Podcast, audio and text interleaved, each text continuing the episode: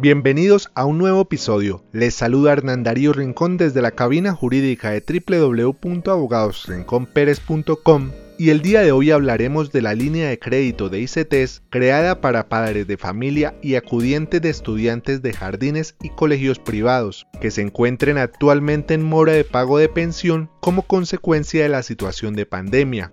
Este crédito financiará hasta seis meses de mora a partir del mes de marzo de 2020 y con un tope de hasta 1.200.000 pesos. El crédito puede ser condonable, es decir, no se cobraría de acuerdo a la siguiente clasificación. Estratos 1 y 2 recibirían una condonación del 100%, estrato 3 del 90% y estrato 4 del 50%. Este crédito constará de dos fases. Primero, debe la institución educativa inscribir aquellos acudientes morosos que así lo soliciten de manera formal.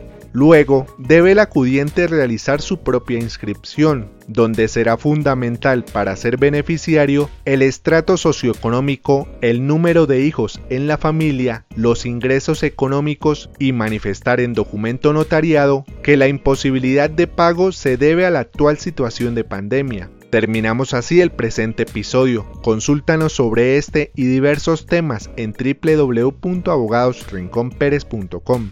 Hasta una próxima oportunidad aquí, donde no pierdes tiempo, ganas información.